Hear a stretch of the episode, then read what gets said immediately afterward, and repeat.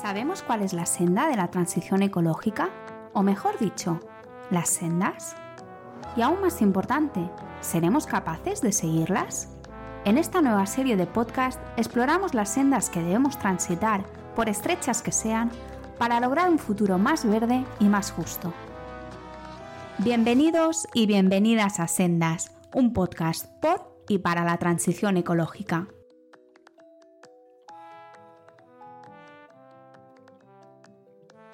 Buenos días, buenas tardes o buenas noches. Soy Pablo Rodríguez Ross y hoy tenemos con nosotros en Sendas a Javier Martínez. Javier, Javi para los amigos, ha sido periodista en el medio de comunicación Infolibre. Concretamente, ha cubierto asuntos relacionados con la energía, la crisis climática, el medio ambiente y la salud pública, especialmente en los últimos tiempos el COVID. Eh, Javier indica que no es objetivo, ya que tiene perspectiva de clase. Hola Javi, ¿qué tal? Hola Pablo, ¿qué tal? Encantado de estar aquí contigo. Un placer, absoluto. Bueno, a ver si. A ver, a ver, a ver cómo salimos de esta, ¿no? Eh, que tú venías con ganas. A ver, bueno, lo primero, eh, ya hicimos un episodio eh, de comunicación con Isabel, con Isabel Moreno, y ahora nos vamos a entrar un poco más en el periodismo, el periodismo puro, por decirlo de alguna manera, ¿no?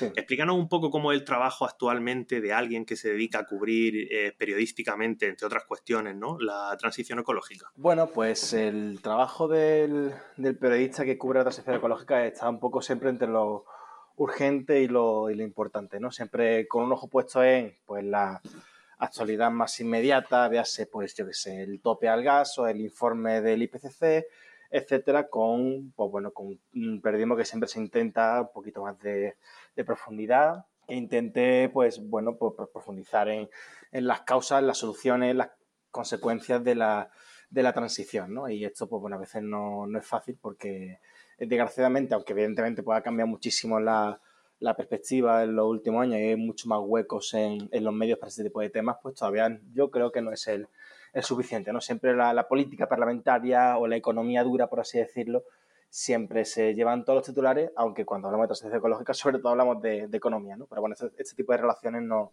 todavía no están, no están, no se ven mucho, ¿no?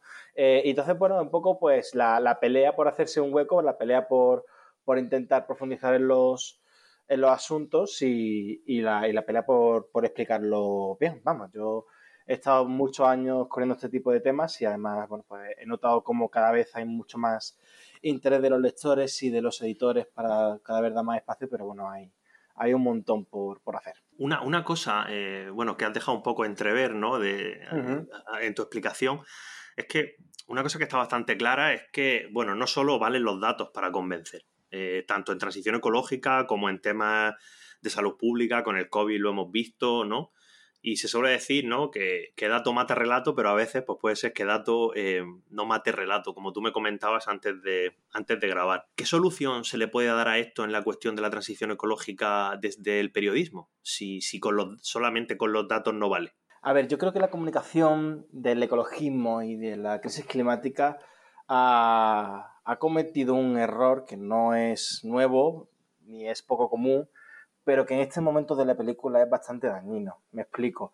Eh, que es la asunción de que eso, precisamente, ¿no? De que era tomata relato. Que había una masa crítica de ciudadanos que cuando les que estaban engañados, que no sabían cuáles eran los datos y la información de verdad, y cuando se les mostraban los datos, pues esas personas iban a cambiar sus hábitos de vida, sus posicionamientos políticos y van a apoyar en masa una transición ecológica ambiciosa. Esto no funciona así y tenemos que darnos cuenta de que ni los ciudadanos viven engañados, ni, aunque los ciudadanos vivan engañados, simplemente el, bueno, el mostrarles todos los datos así en, crudo, todas las cifras que indican que tenemos mucha urgencia por abordar este tipo de problemas si no queremos consecuencias peores para todos, pero sobre todo para los más vulnerables, eh, no, no, funciona así. Es decir, el, IPCC, el, repaso que hace cada X años a, toda la literatura científica, es decir, más dato objetivo científico que ese no hay. Es una revisión de miles de artículos de toda, toda la literatura científica que se ha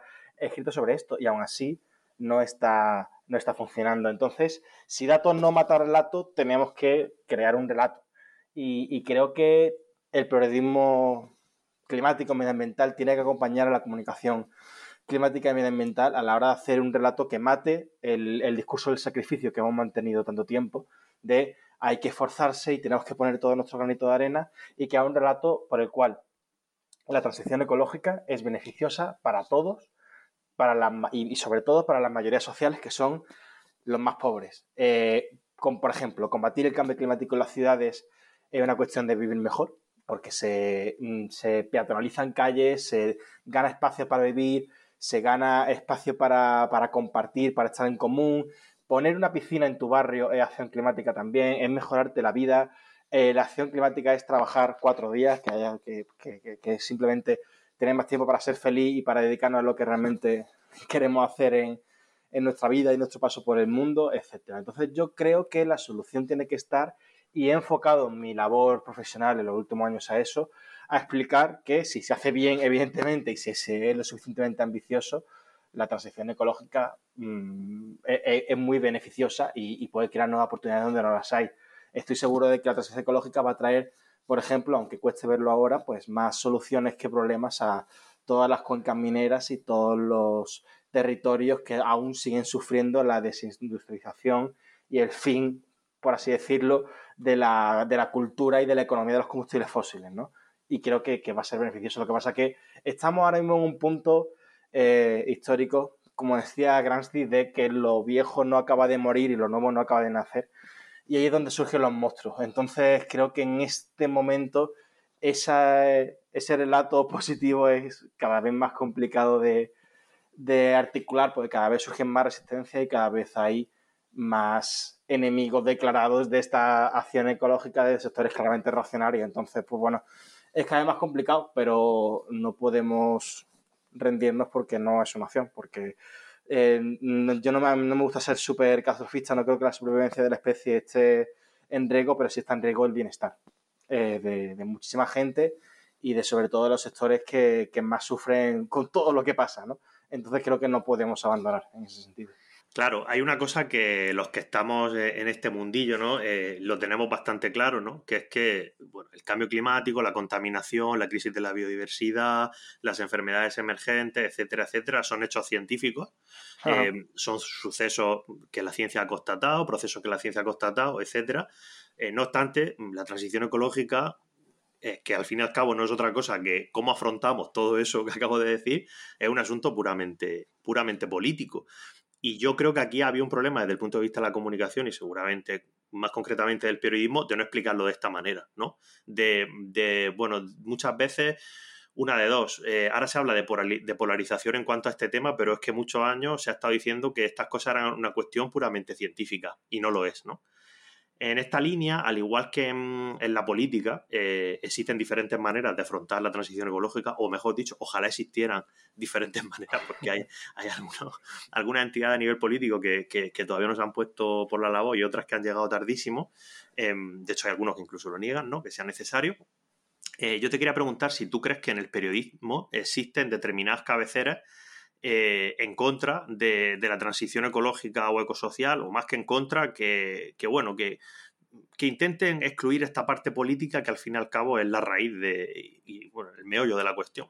Sí, es decir, yo mm, creo que ahora mismo, en el momento histórico en el que estamos, negar la raíz política de la transición ecológica es una forma soft y una forma suave de negacionismo. Es decir, es no querer ver la, la realidad, porque digamos la, la, política al final es el arte de construir el colectivo y evidentemente esto necesita soluciones a nivel colectivo, no a nivel individual. En el momento en que se necesitan soluciones a nivel colectivo es política. Y, y, si no lo quieres ver es que yo creo que la gente que niega el carácter político a algo es porque realmente lo que defiende es el statu quo político actual, ¿no? Que, que no cambie nada para que yo para que yo siga igual, pero eso también es política, defender el statu quo y defender eh, el estado actual de las cosas es, política. Eh, mm, si existen determinadas cabeceras en contra de la transición ecológica, bueno, creo que hay determinadas cabeceras que están siguiendo este, este camino, que para mí también es política contra la transición ecológica, que es considerar esto un asunto menor y relegarlo a la sección de, de medio ambiente, hacer piezas porque, bueno, para cubrir un poco la cuota verde y quedar bien ante accionistas e inversores.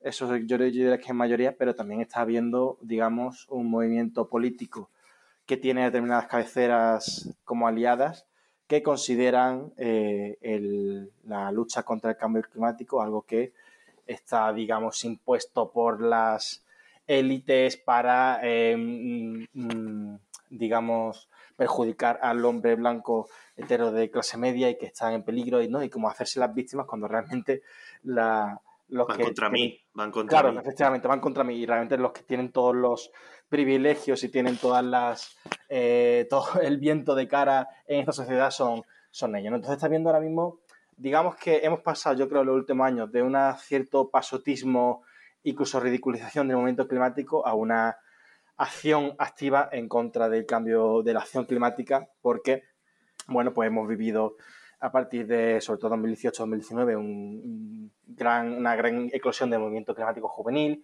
cada vez más instituciones y más empresas, porque las empresas no son tontas y saben lo que se les viene, están apostando e invirtiendo y creando relatos sobre esto, porque mm, la gente que tiene dinero en este país y en este mundo saben que por mucho que quiera mantener statu quo, el statu quo no va a ser posible mantenerlo, o sea, que es una cosa de números, es una cosa, un límite físico. Eh, entonces, pues bueno, están creando este relato absolutamente racionario y muy cercano a todo lo que hizo Trump en América, todo lo que hacen las derechas alternativas, entre comillas, en, Estados Unidos y en otros países de Europa, que es considerarse ellos las víctimas, eh, inventarse una conspiración de las élites para perjudicarles y, pasar a la, ofensiva. Y esto lo estamos viendo en varios, varios medios. Hace poco pues salía un columnista de The Objective, que no se sabe muy bien su nombre, dando datos en teoría que afirmaban que ni la contaminación atmosférica es un problema, ni, bueno, no muere tanta gente, que el cambio climático realmente no es un problema porque generará más, más oportunidades que problemas, eh, poco, pues, una técnica que tú conocieras, para lo que es el, cherry picking de manual, ¿no? Coger tres o cuatro datos que por casualidad te dan la razón e ignorar las 2.000 páginas de bibliografía de todo el mundo que te vienen en cada informe del IPCC. Bueno, yo te, pues perdón que te interrumpa, yo es que eso no lo considero ni cherry picking, porque cherry picking es cuando coge algo que, de verdad te da la razón. Otra cosa es que tú te cojas algo eh, que te piensas que te da la razón, pero es que en realidad no lo estás entendiendo. Y, o sea, es que no es, ni, no, es ni cherry picking directamente, es, es, ridículo. Una trola, sí, sí, sí, es ridículo, pero es ridículo, pero es útil porque eh, les da a ciertos personajes eh, contra la acción climática como una obra de respetabilidad en el cual, no, mira, yo es que no, ¿sabes? Como que este tipo de conspiranoias suelen estar mal vistas porque dices, vaya, vaya chalao, ¿no? Que no se quiere poner la vacuna del COVID porque tiene grafeno y va a poner un chip.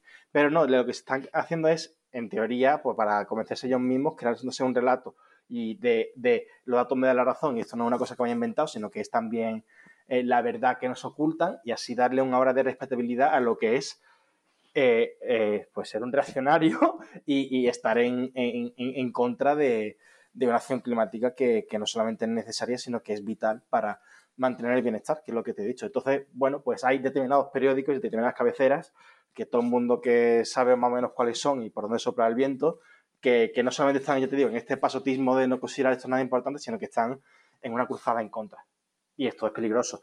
Y también pasa en el, en el, feminismo, también pasa con determinadas corrientes progresistas y estamos, pues, como te decía antes, en un momento histórico muy, muy delicado, muy delicado. Claro, yo respecto a, esto último que comentabas, ¿no? Que, hay como una visión ¿no? conspiranoica o que se intenta imponer una visión conspiranoica de, esta situación. Claro, eso yo a veces, eh, no sé cómo lo ves tú, pero mi percepción es que yo a veces, incluso dentro de algunos movimientos eh, ambientalistas, ecologistas, pro transición ecosocial, etcétera, etcétera, eh, también existe esa visión, ¿no? Eh, tradicionalmente, ¿no? Como que es que hay una élite que están contaminando, el, estoy hablando de una manera muy, muy banal, pero hay, unas élites que están contaminando el mundo y, no nos dejan evitarlo y, no, no podemos saber quiénes son, ¿no? Y ahora es como que esta otra gente que se, uno podría pensar que están exactamente en el otro lado de, la lucha, por llamarlo de alguna manera, utilizan exactamente, eh, o, al menos no exactamente, ¿no? Pero un lenguaje eh, muy parecido, ¿no? Y yo creo que a veces se forma un contubernio mm, bastante curioso, eh, que a veces los vemos, lo vemos, por ejemplo, ¿no? Con, con, algunos conflictos, como, como el despliegue de renovables en el territorio, ¿no? Que ve gente que se pone de acuerdo eh, que, luego habla individualmente con ellos y son gente que están totalmente opuestas en todo, excepto en eh, a lo mejor una cierta visión conspiranoica de, la realidad. No sé si, no sé qué piensas tú de esto o si es que yo me A ver, yo, yo, yo, lo que pienso es que la crisis climática es un follón y que probablemente pues conlleva cambios en el modelo productivo y en lo que entendemos como el bienestar de las sociedades capitalistas que, que son incómodas de asumir, incómodas de aceptar por la magnitud del desafío, por lo que implican en nuestra vida diaria. Entonces, hay soluciones fáciles, que una es decir, esto no existe y se lo está inventando Pedro Sánchez, y otra solución fácil que es, esto es culpa de los ricos y hasta que no llegue una revolución que en teoría defiendo, pero que no hago nada porque llegue, pues yo no, puedo hacer nada, ¿no? Entonces, además, esa segunda visión es como muy cómoda porque me pongo el papel de víctima, ¿no? Como que yo no puedo hacer nada y son ricos que tienen jets privados y, seamos serios. Es decir, evidentemente, las grandes élites, por así decirlo, económicas, financieras y políticas, tiene más responsabilidades que yo, Javier Martínez, eso está claro. Y que evidentemente ningún cambio estructural puede dejarlo fuera. Desde el punto de vista individual no, se soluciona nada. Pero hay que entender que los grandes cambios colectivos que se necesitan, estructurales, que probablemente le empeoren la cosa a, un, a un gran directivo, también tendrán consecuencias en nuestra manera de vivir. No podemos de repente que desaparezcan los ricos y, a la vez seguir manteniendo pues, el consumo de carne o seguir cogiendo el coche cada dos por tres o seguir usando y tirando ropa porque nuestros hábitos de consumo son, están íntimamente ligados con ese modelo estructural productivo que se supone que hacen los ricos, ¿no? Entonces, al final, pues son, mm, es decir, no podemos ni eh, asumir que los, que los eh, ricos eh, que lo hagan todo y ya está, y yo no hago nada, ni tampoco, evidentemente, el, el punto contrario de, chicos, si todos ponemos nuestro granito de arena, lo solucionaremos, ¿no? Sin cambiar en ningún momento el, el statu quo económico y político. Entonces yo creo que se juntan porque son dos relatos fáciles que consuelan ante una realidad complejísima, dolorosa y, muy incómoda. Sí, yo, yo siempre digo, ante esta diatriba que tú planteas, eh, bueno, estas dos posiciones, yo siempre digo que es una falsa dicotomía de manual. Claro, o sea, Es, que, es que de base es una falsa dicotomía que se utiliza precisamente para, para, para dividir eh, la, acción, bajo mi punto de vista, ¿no? Porque es como, eh, bueno, el otro día veía que, el propio eh, Pablo Iglesias, ¿no? Decía un alegato en Twitter que era, que era un poco eso que tú estás diciendo, ¿no? mientras los ricos no sé qué, no sé cuánto, es que más da que tú no te duches tres veces, una vez al día, ¿no? Como diciendo, y claro, me parece como una cosa... Es que, yo, es que, yo, quiero que los, que los ricos tomen su parte, pero también asumir que... Mm, que, ese, digamos que si el, rico, mm, por así decirlo, se le quita su, su, chollo, su negocio, eso va a tener consecuencias directas en mi hábitos de consumo. Es decir, ya no es que tenga que hacerse una cosa o la otra, es que probablemente tendrá que hacerse las dos porque hay una relación directa entre las dos. Es decir, que yo vaya al supermercado y pueda escoger lo que escoja y, demás, es lo que está generando grandes ingresos y grandes beneficios en las cuentas de, de unos pocos. Se cae uno, cae lo otro y viceversa. Entonces, como que, bueno, pues sí, eh, es el discurso pues que, la gente muchas veces quiere, quiere escuchar, pero que no, no es cierto, no, no, va, no va por ahí los tiros. Fíjate que, por ejemplo, un tema que me toca a mí de cerca, que es el Mar Menor, en el Mar Menor ha pasado una cosa bastante semejante, que cuando mucha gente se ha puesto alerta, ha sido cuando los consumidores, sobre todo en norte de Europa, eh, de grandes cadenas comerciales, bueno, los consumidores y grandes cadenas comerciales preocupadas por lo que iban a pensar sus consumidores, eh, han empezado a decir, oye, que aquí estáis destrozando un ecosistema eh, y como lo sigáis destrozando, no vamos a comprar más productos, ¿no? y, yo con respecto a las acciones individuales, es que yo creo que se, se asume que las acciones individuales son individualistas y yo creo que las acciones individuales no son individualistas. Eh, obviamente son muchas veces multiplican y, son parte de la solución ineludible. Otra cosa es que solo con las acciones individuales se pueda solucionar todo, que quien piense eso pues es, bastante absurdo, ¿no? Y luego hay una tercera vía, que no sé cómo la has visto tú desde el periodismo, pero yo al menos desde la investigación científica la he visto mucho y a mí me molesta muchísimo personalmente, que es la vía de eh, echarle el muerto a los científicos, que es la vía de bueno, pues ni una cosa ni la otra, no sé qué. Bueno, que los científicos digan que, hay que hacer, ¿no? Y es como, y, es como, y es como plantear este asunto como si fuera un problema científico, cuando no es un problema científico. Yo siempre digo lo mismo. Yo, cuando estuve investigando, que estuve investigando 10 años en un montón de países y, trabajando con gente de todo el mundo, yo no he conocido nunca a un científico que me diga, que la solución al cambio climático es científica o técnica. De hecho, todos los científicos lo que me dicen es el cuello de botella está en la política, ¿no? Y, por eso muchos hemos dado los pasos a nivel profesional que hemos dado, etcétera, porque creemos que es donde hay que presionar ahí, ¿no? Pero no sé si esto desde el periodismo lo, lo has vivido tú, ¿no? Porque también es una excusa muy fácil, desde el punto de vista comunicativo o desde el punto de vista ¿no? del periodismo a veces decir, bueno, a ver qué dicen los científicos, ¿cómo solucionamos esto? ¿no? Eh, un científico se, inventa no sé qué, se descubre no sé qué, no sé cuánto, y ya parece que está todo, todo resuelto.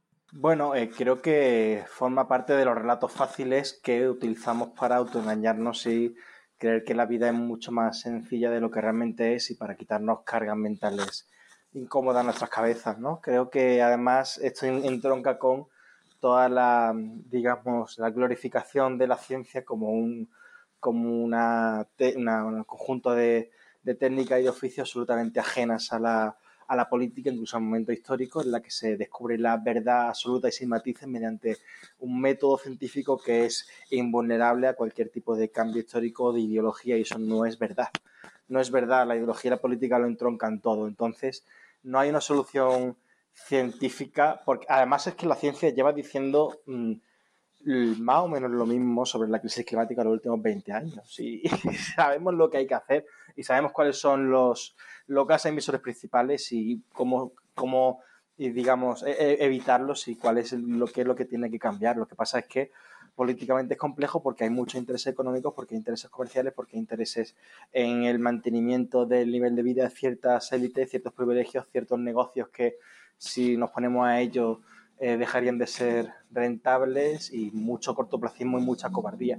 Todo esto no es ciencia, eh, es, eso es política. Entonces, eh, creo que, ese, que ese relato efectivamente no solamente es, es falso, sino que es fácil. También pasa mucho, esto no tiene nada que ver, pero pasa mucho con, con, la, con la Unión Europea y su brazo ejecutivo, con la Comisión Europea, que cada vez que, que utilizamos a la Comisión Europea ¿no? como validador de nuestros prejuicios iniciales. ¿no? La Comisión Europea dice, es que la Comisión Europea, como si la Comisión Europea no fuera política, como si la Comisión Europea no tuviera intereses, no tuviera eh, ideología, y solamente decimos que la Comisión Europea dice cuando nos da la razón. ¿no? Y esto también pasa mucho con la ciencia. Es que eh, utilizamos mucho el argumento fácil de es que la ciencia dice, es que la ciencia deja de decir, y da igual que la ciencia lo diga. La ciencia lo dice de hace 20 años y no sirve absolutamente para nada. Hay que buscarse otro argumento, porque no, no está funcionando. Ya sabemos lo que la ciencia dice. Vale, ¿cómo vas a mejorar la vida? ¿Cómo vamos a, hacer que, esta, que, esto sea abordable y a la vez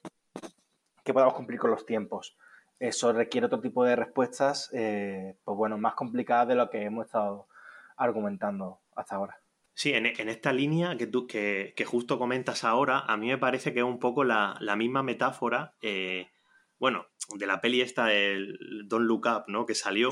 Y, bueno, que es una peli que, es gracioso porque cada uno lo ha entendido de una manera, ¿no? Eh, que cada persona parece que ha sacado una reflexión diferente, pero, pero desde el punto de vista científico, em, la lección para mí, y esta es mi opinión personal, es que em, eh, hay un científico, ¿no? Que, que, bueno, que, intenta vender la que, que, bueno, que la solución es científica al problema, ¿no? Y está casi toda la película, ¿no? Que es Leonardo DiCaprio, casi toda la película eh, en ese papel, ¿no? Eh, va a los platos de televisión a explicarlo todo. Quiero decir que hay muchos científicos que luego se ven en esa situación y se gustan.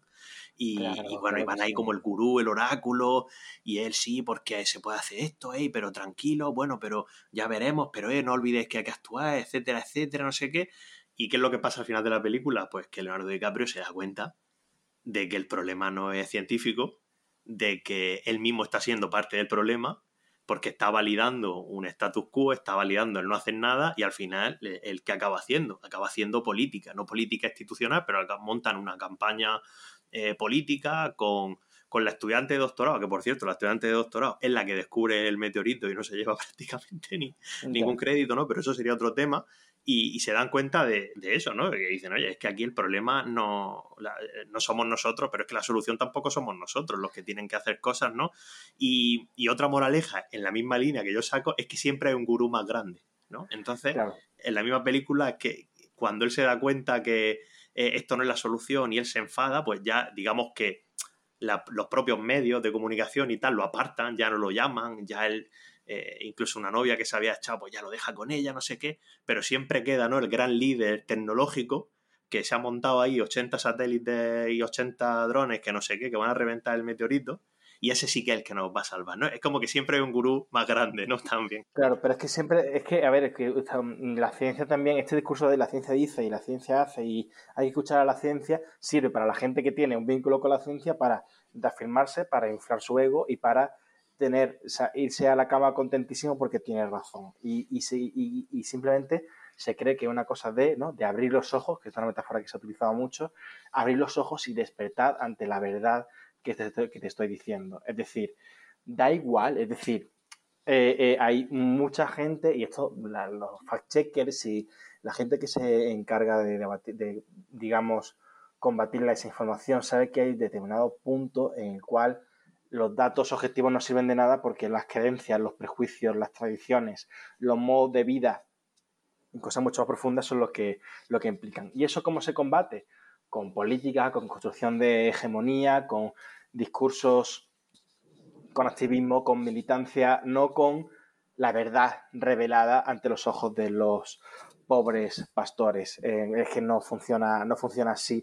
Entonces creo que hay, bueno, esto pasa en la, en abordaje de la crisis climática en otros muchos ámbitos, en los cuales eh, se, se toma un discurso y se hacen ciertas acciones no por realmente una intención de cambiar las cosas, sino para inflar la autopercepción de uno mismo, porque al final todas estas cosas generan capital social, generan dopamina, generan reconocimiento, generan visibilidad y eso engancha un montón. Y creo que esto también tenemos que tenerlo presente en todos los movimientos que, que surjan a partir de ahora o que estén establecidos, que el ego un peligroso enemigo de lo común y de la política. Yo, yo con un amigo mío, eh, Félix, que vino al primer episodio, eh, siempre decimos de broma que cada lucha eh, es susceptible de generar su propio Spiriman. Eh, si sabes, el Spiriman, este tío que además es, de, Granada, ¿no? Lo que, sé, lo sé, lo conozco de que cerca. Es el, que lo conoces de cerca, ¿no? Bueno, pues cada lucha es susceptible de generar personajes de este tipo, ¿no? Y yo en cada lucha que me he visto, cada lucha o cada conflicto, cada crisis que me he visto involucrado, es que es súper fácil detectar este tipo de gente. Es que siempre, siempre hay uno o dos. Por lo general siempre son tíos, que eso también sería interesante analizar, ¿no? Pero... Hay, un seco de género con esto brutal. Tremendo, siempre El Salvador, eh, eh, tal, ¿no? Pero... Sí, además las, mujeres, las mujeres más brillantes, más capaces, más eh, modestas y tal, siempre están, o sea, desgraciadamente eh, eh, recluidas o con mucho miedo a decir porque no sé si será suficiente, no sé si soy suficientemente buena, si he estudiado demasiado. Y, lo, y o sea, que me parece una, una, postura, digamos, envidiable y, respetable, pero que, que, a veces pues genera perjuicio a la hora de esa visibilidad, porque también el todos los espacios públicos están, eh, pues bueno, absolutamente inflados de gente sin mucho que decir o sin mucha preparación, que, que además está súper segura de sí misma. Y, y es posible que tú y yo estemos aquí también por eso, es decir, nadie se salva, nadie se salva de ese seco de género. Yo también soy consciente de que, de que yo muchas veces parte de mi, de mi seguridad o de mi tal está eh, sustentada por un sistema patriarcal que, que, me permite tener seguridad de sí mismo porque nunca se me cuestiona. ¿Sabes? Porque todo el mundo me escucha cuando tengo que decir algo y eso es, es problemático también. Yo, bueno, es algo que he intentado también combatir desde el ejercicio del periodismo, pero sí, los charlatanes siempre son tíos, o sea, es una cosa. Ese podría ser, podría ser el título del podcast, los charlatanes siempre son tíos, y ya lo pues dejamos aquí. No, pero volviendo un poco al, tema de este ciencia política, hay una cosa que critico mucho, y con la transición ecológica también, pero también con otros asuntos, como te decía antes, como el mar menor, el que yo estoy más involucrado a nivel profesional e incluso personal y sentimental, eh, es que mm, se habla mucho, se critica mucho a la política o se critica mucho a veces a la ciencia, pero se habla pocas veces de los límites que tiene la ciencia y los límites que tiene la política. Em, con esto, ¿qué quiero decir? Quiero decir que, por ejemplo, hay mucha gente que dice, no, es que las decisiones tienen que estar basadas en, tienen que estar basadas en la ciencia. Y tú dices, bueno, cuando lo ves desde dentro o cuando te, enfrentas a problemas reales, es que, por ejemplo, muchas veces no hay, no hay evidencia científica suficiente. Otras muchas veces es imposible que haya evidencia científica directamente, porque son cuestiones que no dependen de la ciencia. Y, claro, no se le explica a la gente, oye, mira, es que a veces hay que tomar decisiones y, no tenemos la información científica. Y eso no significa que sean malas decisiones o sean decisiones impulsivas, significa que las decisiones políticas deben de estar lo más científicamente informadas, sí, pero es que a veces no tenemos evidencia o la que tenemos insuficiente o, mm, o nunca podríamos tener evidencia acerca de según qué cuestiones, ¿no? Y esta visión tecnocrática, al fin y al cabo, de, de focalizando la transición ecológica, ¿no? esta visión tecnocrática de, afrontar la transición ecológica, a mí personalmente me, bueno, me asusta bastante, sobre todo porque el IPCC, eh, sobre todo en sus últimos informes, eh, siempre recalca que, hay que tener en cuenta la sociedad, que hay que fomentar los ejercicios participativos, que hay que fomentar la alianza eh, de, de, gobernanza multinivel, es decir, desde el Estado a las regiones, a los municipios, a los barrios, etcétera. Y hay gente que desde esferas de, la comunicación y, desde el periodismo a veces, ¿no? Muy elevadas, dicen, em, ¿cómo se soluciona la transición ecológica?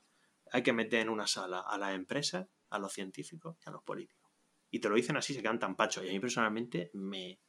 No sé si, si tú lo, ves así o lo has visto así desde dentro, pero a mí personalmente este tipo de, de argumentaciones, la verdad es que, primero, me dan miedo y segundo es que contravienen la, evidencia científica que tenemos de cómo hay que afrontar el problema también. O sea, eso es como súper contradictorio. Yo haría una pregunta muy sencilla, ¿no? Eh, a esta gente que dice que, pues bueno, la política basada en la evidencia científica, ¿vale? Yo creo que, bueno, pues puede ser una afirmación bastante cercana a la evidencia científica que en el Mar Menor eh, se solucionaría el problema bastante rápido si de repente pasamos de, pues no sé, no sé cuántas hectáreas hay de regadío intensivo en, los en el entorno. Y de repente pasamos a cero. Todo prohibido. Eso, evidentemente, ¿no? Desde un punto de vista de ciencias sépticas sería fantástico para el ecosistema. Pero el día siguiente es probable que tenga un golpe de Estado. No, hablemoslo sí, hablemoslo sí. Sí, sí, claro. Y, muchísima gente en la calle, y gente pasando hambre, y conflictividad social, y gente también muy vulnerable pasándolo muy mal. Eh, mm, igual, eh, ¿no? A, gran escala, ¿vale? si, imagínate que las empresas se juntan con los políticos en una sala y deciden pues terminar con toda la, la, generación eléctrica o con todos los coches de un día para otro y a esos empresarios pues en contraposición pues se le va a dar millones de, euros para que vivan tranquilos. Eso, vamos a ver, los combustibles fósiles están enraizados en nuestra manera de entender la, vida y la, vida en sociedad y el bienestar. No podemos acabar con ellos de un día para otro. Tenemos que acabar de la manera más rápida posible y de la manera más justa posible para la gente que peor lo puede pasar. Y de la manera probablemente más dura posible para los que no han llevado hasta aquí. También me gusta añadir.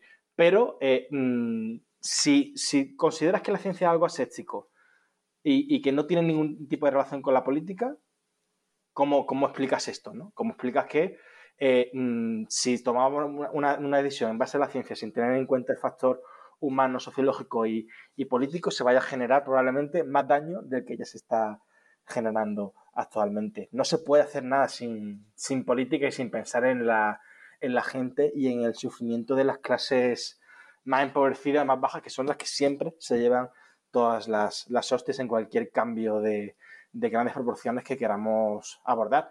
Eh, es que así de, simple. Y en cuanto profundizas un poco, pues te das cuenta que, bueno, pues Endesa emite lo que emite, no porque Endesa haya decidido eh, cargarse el planeta, y con esto no le quito responsabilidad a Endesa, sino porque la actividad de Endesa es la que ahora mismo y con el modelo actual permite que a mí me llegue la luz a casa sin que haya apagones. Entonces, Yo siempre... Sí, sí, di, di, di. No, no, no, nada, eso, que no podemos entonces decir que ya está, quitamos eh, a Endesa de, en medio y todo sigue igual. ¿Por qué no? Porque es un modelo muy, eh, digamos, que eh, enraizado en eso, en la manera de entender el, la vida y yo creo, y tengo una convicción profunda en que habría que cambiarlo de cabo a rabo, pero no se puede hacer con decisiones sencillas y, y que no implique nada porque no funciona así. Claro, yo siempre eh, eh, pongo un ejemplo súper absurdo para explicar esto, que yo siempre digo que, una cosa puede ser científica o teóricamente posible, eh, pero, lo cual no la hace automáticamente técnica o tecnológicamente viable, pero puede mm. ser que sea científicamente posible, tecnológicamente viable y aún así no sea política o socialmente deseable. Y siempre pongo el ejemplo de, la bomba atómica. Yo digo, bueno, pues científicamente sabemos que es la fisión del átomo. Eh, tecnológicamente podemos construir una bomba aprovechando ese conocimiento científico y para generar esta bomba. Pero a lo mejor socialmente no nos interesa ir tirando bombas de estas por el mundo, ¿no? O sea, es un ejemplo súper absurdo, pero es una falacia en la que se cae muchísimo y muchas veces desde la comunicación también, ¿no? En, no, no, es que esto científicamente o tecnológicamente se puede hacer. Y dices tú, bueno, vale, pero es que, esto se puede hacer, eh, no significa que esto no vaya a tener unas consecuencias eh, sociales o políticas que, que al fin y al cabo también nos van a acabar impactando a todos, ¿no? Y, es un poco, viene de eso que tú decías, ¿no? De esta visión eh, mesiánica de la ciencia, de la verdad revelada, etcétera, etcétera, que yo creo que también hay que evitar bastante. Y cambiando un poco de tema, eh, hace, uno, hace unos episodios, cuando Isabel Moreno estuvo aquí, nos comentaba que, bueno, ella es presentadora en televisión española y tiene una audiencia enorme, y, decía que, cuando empezó a comunicar eh, temas de cambio climático, transición ecológica, eh, se dio cuenta de que ella caía muchas veces en, los marcos eh, que le imponían, pues, por ejemplo, los negacionistas, ¿no? Es decir, como que te, ponen ahí ¿no? el cebo y tú enseguida, pues de manera visceral, al final acabas cayendo, ¿no? Y vas cayendo en esos marcos y tú al final cuando intentas rebatir el marco o, o no dejas de estar hablando del marco y al final lo que hace es reforzarlo, ¿no? Tanto es así que ella eh, recomendó leer a, a Lakoff, eh, ¿vale? Con su famoso libro No piense en un elefante y, demás. Entonces yo te quería preguntar, em, ¿qué podemos hacer eh, para caer en estos marcos? O sea, ¿qué experiencia has tenido tú en cuanto a sortear estos marcos y no caer en esas trampas? Bueno, yo creo que a veces no podemos evitarlo y que a veces desgraciadamente hay que entrar en el, en el cuerpo a cuerpo porque son marcos, pues bueno, pasan de, de lo residual a la política más, más mainstream y llegan a muchas personas y creo que es, es bueno a veces bajar al barro y, y contestarles con las mismas armas, pero bueno, yo creo que la solución está en generar nuestros propios marcos, ¿no? En generar incluso el obviar y dar por hecho cosas que ya damos por hecho en, en nuestra vida, como que es que la crisis climática, uno, es real, dos, es presente en vez de futuro y tres, va a afectar de maneras casi inimaginables a, nuestra vida en común y empezar a, contar y a expresar, bueno, pues lo que te decía un poco antes, ¿no? Cómo, cómo la transición ecológica nos va a mejorar la vida, cómo en realmente el abandono, por ejemplo, del coche privado de combustión puede ser beneficioso no solamente para nuestra salud, que una cosa incorpore, sino para nuestro día a día, porque vamos a a disfrutar de espacios mucho más agradables en las ciudades, porque vamos a disfrutar de menos ruido, porque probablemente eso tenga que venir aparejado de un transporte público eficiente, mucho más barato y sin menos quebraderos de cabeza, porque al metro no tienes que cambiarle las ruedas ni pasarle la ITV, eh, que vamos a vivir mejor, en teoría. Y yo creo, y si sigo creyendo, creo que hay cosas a las que tengamos que, renunciar y que es posible que nos den un placer muy vinculado al, al consumo en el día de hoy, pero que hay otras ventajas que aún somos capaces de imaginar, ¿no? Por ejemplo, en Los desposeídos de Úrsula Le Guin, que es un libro que, me gusta mucho, es una escritora de ciencia ficción de, que bueno, escribió este libro hace unas décadas y hacía reflexiones sobre las ideologías y sobre, bueno, ella como que describía un mundo anarquista, un mundo sin Estado, eh, que bueno, luego no es tan así, ¿no? Pero un mundo sin Estado en la más eh, vivida sueño húmedo de cualquier revolucionario actual, en el cual pues, bueno, no hay Estado, no hay clases sociales y todo el mundo trabaja para lo común. Y hay, hay una, una escena en la que se describe un comedor colectivo de barrio. Es decir, no que hay determinados turnos y tú, pues, lo normal es, en vez de cenar en tu casa, ir a cenar al comedor de tu barrio absolutamente gratis y compartir con los vecinos la, la comida y la experiencia del, día a día y en el que nadie se queda sin un plato caliente por la noche. Esos, ese tipo de escenarios que yo creo que son muy, muy vívidos en uno, una solución, un abordaje estructural del problema, eh, somos incapaces de imaginarnos. Nadie habla de comedores colectivos a día de hoy. Entonces, si bien somos también incapaces de imaginarnos los peores escenarios de, que, describe el IPCC si no cortamos las emisiones de aquí a cinco años. A veces tampoco somos eh, capaces de imaginarnos en la mejor de las utopías porque tenemos nuestro cerebro absolutamente encuadrado por la lógica extractivista y productivista. Desde que nacemos y nos sentamos delante del ordenador a ver la, de, la tele a ver los anuncios publicitarios. Toda nuestra manera de entender el mundo está eh, codificada por la industria y por la economía de los combustibles fósiles. Entonces creo que hay mucho margen para generar relatos que se salgan de esos marcos que comentaba Isabel y que generen otros marcos nuevos que nos den ganas de vivir ese futuro.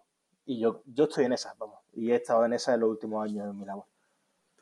Yo, hombre, yo la verdad es que también, la parte que a mí me ha tocado es estar, y, de hecho a mí mm, sí que parte del ecologismo, parte del movimiento en torno al cambio climático tradicional, al menos en nuestro país, ¿no? Que a veces se ha, eh, pululado, por decirlo de alguna manera, ¿no? en torno al colapsismo, ¿vale?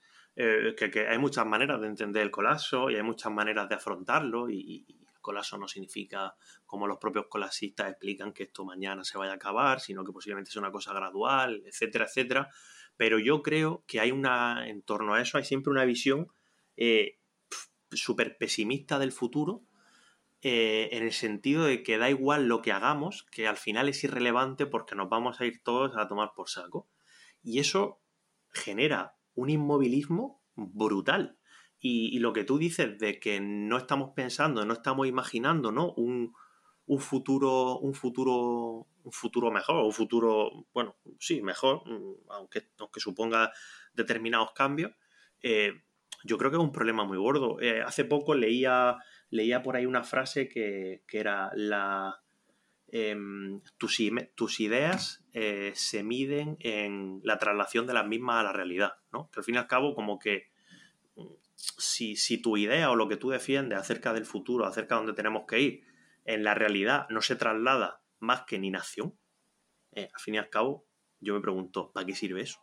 Eh, yo pues creo que, aparte, De, aparte, De, generar inmovilismo político, es que es mentira. Es decir, o sea, digamos las cosas claras, es decir, no hay un, esto no es un juego de blanco y negro, de sí o no, es decir, hay probablemente eh, 84 mil millones de futuros posibles y yo creo que todos los que están en el gradiente D peores que la actualidad son los más probables, desgraciadamente, o sea, no quiero vender la burra a nadie, yo creo que vamos mal, pero hay muchísimo margen entre estar menos mal o extremadamente mal. Y esto mm, va incluso desde la eh, escala más hiperlocal de, cómo tienes aislada tu casa, hasta lo, incluso lo más colectivo, aparición de nuevos fascismos, aparición de nuevos regímenes autoritarios, guerras, hambruna, etcétera. o sea, hay muchísimo margen porque las posibilidades son prácticamente infinitas y la acción colectiva puede incidir en, en todas ellas. Es decir,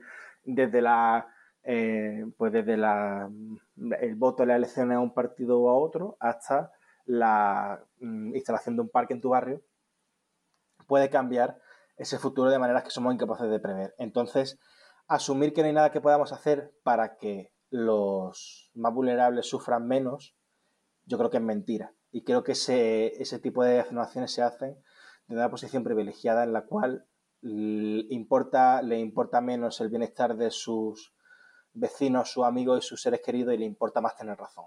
Y a mí eso me parece dolorosísimo y me repugna un poco, la verdad. Eh, esto, es, esto es así, porque eh, a mí es que me, me, importa lo que pase a, a mis hijos que no los tengo, pero a mis padres o a mi hermano o, o a mi pareja o a lo que sea, sí me importa y voy a pelear hasta el último segundo por mm, que evidentemente a lo mejor hay cosas que yo no puedo hacer o que no puedo controlar o que vamos de cabeza a eso, pues seguramente sí. Pero creo que hay otras que sí puedan hacer que, que sea un poquito más soportable lo que nos espera. Y yo creo que esa, que esa pelea hay que, hay que darla por, simple convicción moral y, humana. Y yo le preguntaría eso a, la gente que sostiene ese tipo de, de discursos. O sea, es que parece que, ¿no? que, da igual lo que hagas, que todo eh, el, tiempo es una línea continua que no tiene ramificaciones, es que eso no funciona así. Ya sabemos que no funciona así. Eh, es un poco como que el barco se está hundiendo y hay un montón de gente eh, achicando agua y hay uno diciendo, ¿habéis visto? Si ya, os lo decía yo que se iba a hundir. Claro, y, en, ese escenario de hundimiento del barco, prefiero que haya botes salvavidas a, a que me los pinches con una aguja oxidada, ¿sabes? Que no... Sí, sí, a que, a que, boicotee el, plan de, huida por precario que sea, ¿no? Claro, mi escenario ideal no es estar en una bote salvavidas en medio del Pacífico, pero prefiero eso a estar bajo el agua. ¿Sabes? Es que así de simple. Sí, sí, de hecho eh, es un poco como cuando en política a veces, bueno, tradicionalmente una frase que yo he escuchado mucho tiempo es que siempre hay, al menos en nuestro país, ¿no? Siempre hay como una, una parte de, la izquierda, ¿no? Del mundo así eh, más progresista, por decirlo de alguna manera, que siempre se ha dicho que prefiere tener razón a tener escaños. Oh, pues claro que sí, claro que sí. Y me parece que es lo mismo, ¿no? Que prefieren tener razón a, hay mucha gente que prefiere tener razón a, hacer algo útil o al menos a intentarlo, ¿no? Y, es como que muchas veces dices, no sé, mm, eh, yo lo veo como un camino mucho más fácil que el, obviamente, que el de hacer cosas. Eh, Mira, esto me lo, me lo decía Pablo una vez que entrevisté a, a Héctor Tejero, que ahora lo conocerá, diputado, diputado climático, ¿no? Diputado para Madrid y la Asamblea de Madrid. Sí, nos que, bueno, hablando sobre, sobre el colasismo y demás, y determinadas posturas, él me decía que, bueno, el privilegio de no tener hijos, ¿no? Por ejemplo, de si, bueno, si tú no vas a tener hijos o tal, pues te puedes permitir que te dé un poco igual el estado de tu descendencia, pero cuando tienes una, una cría o un crío que sabes que lo puede pasar mal dentro de unos años, ya creo que ves la vida de, otra manera y creo que ves la política de, otra manera y el mm, da igual todo lo que hagamos, no se convierte en una opción porque no tienes esa opción, porque te une un vínculo con el futuro que ya es, es humano y es emocional. ¿no? Y me pareció muy interesante, Sí, no, yo que también tengo un hijo, eh, a ver, a lo mejor dentro de unos años lo veo más así, porque ahora mismo lo único que hace es quitarme el sueño. Pero. no, no, pero es broma, lo veo, yo lo veo así, yo lo pienso muchísimo. Yo cuando gran parte de mi trabajo que hago, eh, pienso mucho en que son cosas que hago por él y, yo solo, verdad que lo, lo, pienso, vamos, prácticamente, prácticamente día a día. Y, incluso mi compromiso se ha visto reforzado, que es una cosa que yo no esperaba que me fuera a pasar, porque siempre pensaba, bueno, esto da un poco igual, ¿no? Pero yo al menos ahora una cosa que no podemos controlar, que son los sentimientos, las emociones, pues al fin y al cabo también te das cuenta de que son una, una gasolina, por usar una palabra que no, tocaría mucho, pero bueno, que es una gasolina también para que te den ganas de hacer cosas, ¿no? Y, a mí eso la verdad es que me impulsa bastante. Y oye, para ir acabando, eh, respecto al, papel del periodismo en la transición ecológica, em, no ahora, sino en el futuro. Es decir, ¿cómo te gustaría a ti eh, que fuera en el sentido de que mejor dicho, qué cosas cambiarías tú mm, a mejor eh, en el periodismo de la transición ecológica, ahora que, bueno, que has estado tanto tiempo trabajando en esta cuestión y viviéndolo desde dentro. Además, yo sé que tú has tocado a nivel de cobertura informativa, a nivel de personalidades, has tocado desde lo más, lo más, digamos, lo más local hasta personalidades mm, bastante elevadas, tanto en la política como en las empresas, etcétera, ¿no? Eh, tú que la has vivido tan de dentro, ¿qué cosas cambiarías a mejor? Yo cambiaría mejor que dejemos de ser un poco, o sea, dejemos de ser tan cobardes, ¿no? Yo mm, eh, creo que hay ciertas asunciones que creo que están caducas en las que el periodismo simplemente debe encargarse de relatar la realidad tal y como es. Eh, yo creo que no es cierto, porque bueno, que, creo que es, no hay ciertas, como te decía antes, ciertas concepciones que siguen ancladas en una visión romántica incluso de la democracia parlamentaria y de la formación de la opinión pública que vienen a decir que, bueno, pues que los, eh, los periodistas mostramos la verdad y que se hacia el que elija. Y mostrar la verdad ya no es suficiente. Entonces creo que hay que eh, asumir que esta causa es nuestra, asumir que estamos, somos mm, claramente responsables y, y una parte más de que haya futuro y que sea un futuro bueno y digno de ser vivido.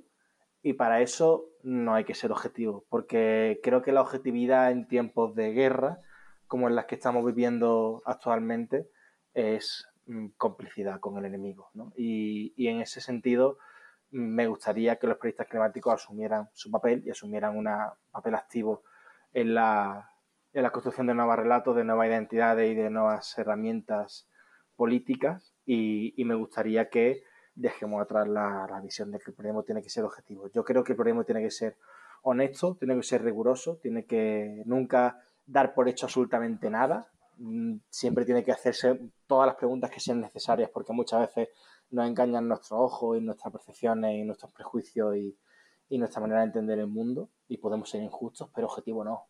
Lo siento mucho, o sea, yo no, yo no soy objetivo entre, entre un negacionista del cambio climático y una, y una persona que se lo toma en serio.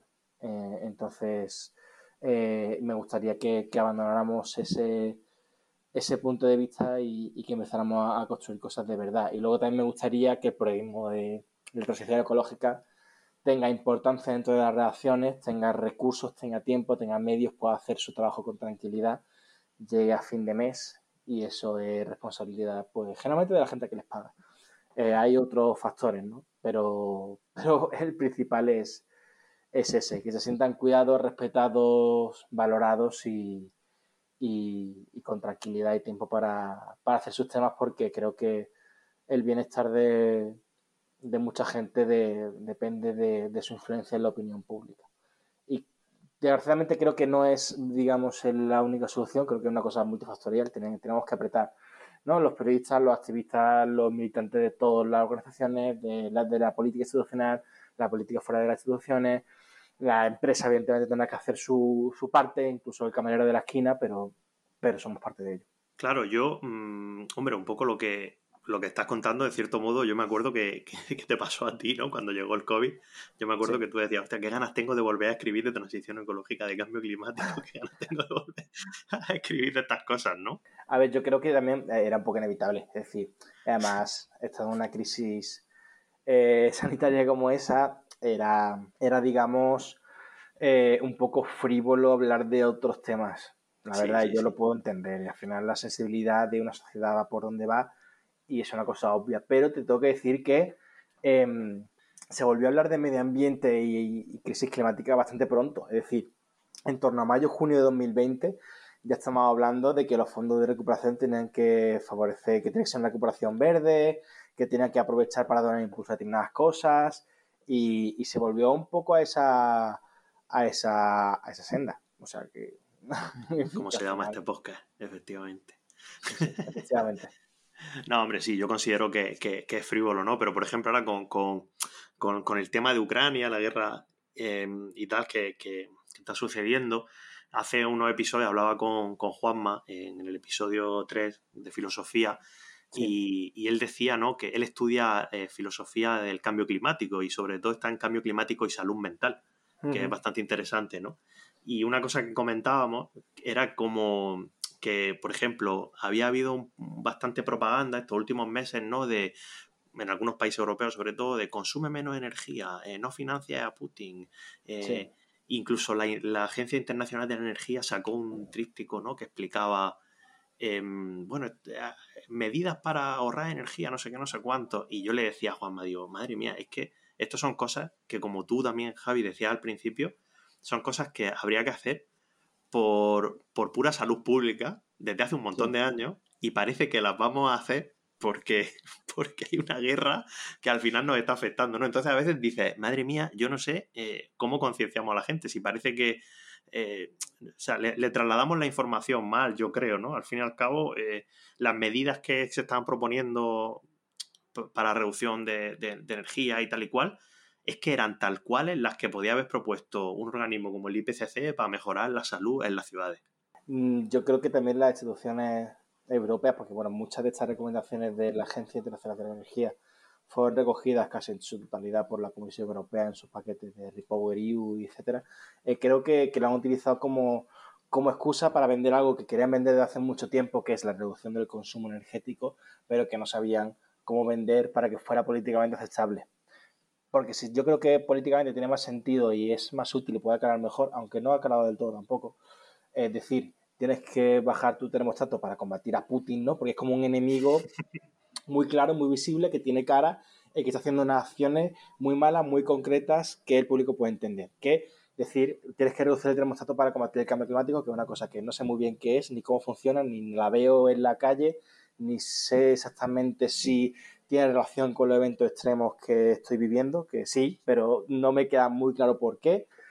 Entonces, que lo han utilizado como, como excusa. Evidentemente, pues hay una, digamos, una mm, motivación geoestratégica y geopolítica que tiene poco que ver con el cambio climático, pero creo que desde las instituciones europeas se ha hecho la reflexión de eh, dos por uno, ¿no? De meto este mensaje y de paso meto el otro.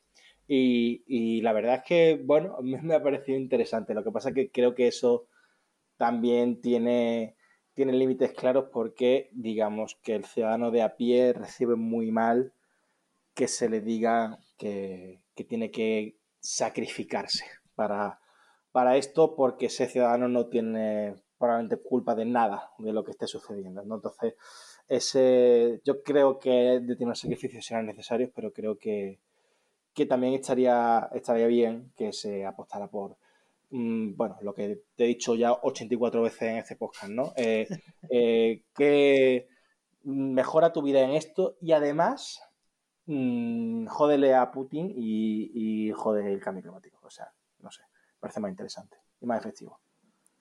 Vale, pues nos quedamos con eso. Y, ya para acabar, lo último, eh, te quería pedir, que bueno, ya has recomendado, ya recomendado un libro a lo largo de, la conversación, pues si quieres, vuelve a recomendarlo, pero que nos recomendases algo, un libro o alguna actividad, lo que a ti te apetezca mm, o que consideres interesante en relación a lo que hemos hablado. Yo primero voy a recomendar uno que lo tengo aquí, que no sé si tú te lo has leído, que es Contra la charlatanería, que sacó Capitán Swing, que es ser escéptico en un mundo basado en datos que la verdad es que tiene bastante que ver con el cambio climático, con cómo se explican, eh, bueno, con cómo explican muchas de las falacias del cambio climático, ¿no? Y cómo durante muchos años nos han estado desde determinados lobbies metiendo eh, datos o ideas súper enrevesadas para intentar, pues, eh, primero negar la existencia del cambio climático, luego minimizarla y luego, pues, bueno, lo que llamamos el negacionismo blando, ¿no? Pues proponer soluciones mágicas o llamada a la inacción, etcétera, etcétera. Entonces yo un libro que recomiendo bastante, lo ha editado aquí Capitán Swing y la verdad es que a mí me, gustó mucho. Eh, pues yo te voy a hacer dos recomendaciones, aparte de los desposeídos de Ursula Le Uno es, bueno, seguro que os conoces los dos. Uno es qué hacer en caso de incendio, de Héctor Tejero y Emilio Santiago. Me lo tengo ahí arriba en la estantería. Pues mira, dos de las personas que, que mejor entienden, analizan y, y soluciones contra la crisis climática. Y además el libro está muy bien dividido en una parte de qué está pasando y dos, qué podemos hacer ya para, abordarlo. Porque muchas veces en todos los discursos nos olvidamos de una de las dos partes, ¿no? Y creo que está, han alcanzado un equilibrio interesante entre pragmatismo y radicalismo político, ¿no? Que yo creo que es el equilibrio que hay que, que alcanzar. Y luego otro, otro libro que es eh, el Green New Deal Global de Jeremy Rifkin, que es un, economista estadounidense. Hay determinadas posturas que no, o sea, ideológicamente no comparto, pero sí que pone determinadas propuestas sobre la mesa, sobre, sobre todo en todos los capítulos, en capítulos relacionados con la infraestructura en Estados Unidos y cómo debería movilizarse lo público en una especie de mili verde, de movimiento de, de reclutamiento eh, ecológico para, mm, y, de inversión pública masiva para, para, aportar este tipo de soluciones que creo que, bueno, que nos pueden inspirar a la hora de hacer propuestas para, para nuestros países. Siempre evitando la tentación que tenemos de considerar que todo lo que pasa en Estados Unidos es directamente extrapolable, que esto es un problema, pero, pero creo que, que sí, que sí, eso, que sí puede aportar. Pero si tuviera que leer un solo libro, leería el de el de Tejero y Santiago, que además son, son dos personas que piensan mucho y muy bien. Sí, además a, Héctor y, a Emilio hay que agradecerle en su libro una cosa que yo critico mucho, que todos los libros de... Bueno, supongo que tú pensarás lo mismo, que también habrás leído un montón de esto, que todos los libros de cambio climático, yo siempre digo que les sobran las 100 primeras páginas, eh, porque son todas iguales. O sea, cualquier libro de cambio climático, incluso algunos que supuestamente son de llamada a la acción, o de la llamada a, pensar en un futuro mejor, a la política, etcétera, y hay, hmm. hay 100 páginas que son iguales, que dices, tu madre mía, qué pesado otra vez con lo mismo. Y aparte es como, no lo cuentes porque va a salir el siguiente informe del IPCC y se va a desactualizar, y entonces va a tener que reescribirlo, ¿no? Y hay que agradecerle a Emilio y a estos que eso ellos lo hicieron muy bien y que, y que de hecho lo repiten varias veces, si no recuerdo mal algo el libro, de bueno, esto si lo queréis leer, pues ya os lo busquéis por aquí, pero la consecuencia es esta y esto es sobre lo que hay que actuar, ¿no? Y la verdad es que está, es bastante, es bastante interesante. Eh, pues nada, Javi, lo dejamos ya aquí. Muchísimas gracias. Eh, ya dejaremos en las notas del programa dónde te puede encontrar la gente y, demás. Y, nada, desearte, desearte un buen verano y agradecerte de nuevo que, que hayas venido por aquí. Pues nada, muchas gracias Pablo, enhorabuena por la, por la iniciativa y, y nada, a seguir en la, en la pelea. Gracias. Venga, hasta luego. Chao. Ya puedes escuchar Sendas en las principales plataformas de podcast y no olvides seguirnos en arroba sendaspodcast en Twitter e Instagram.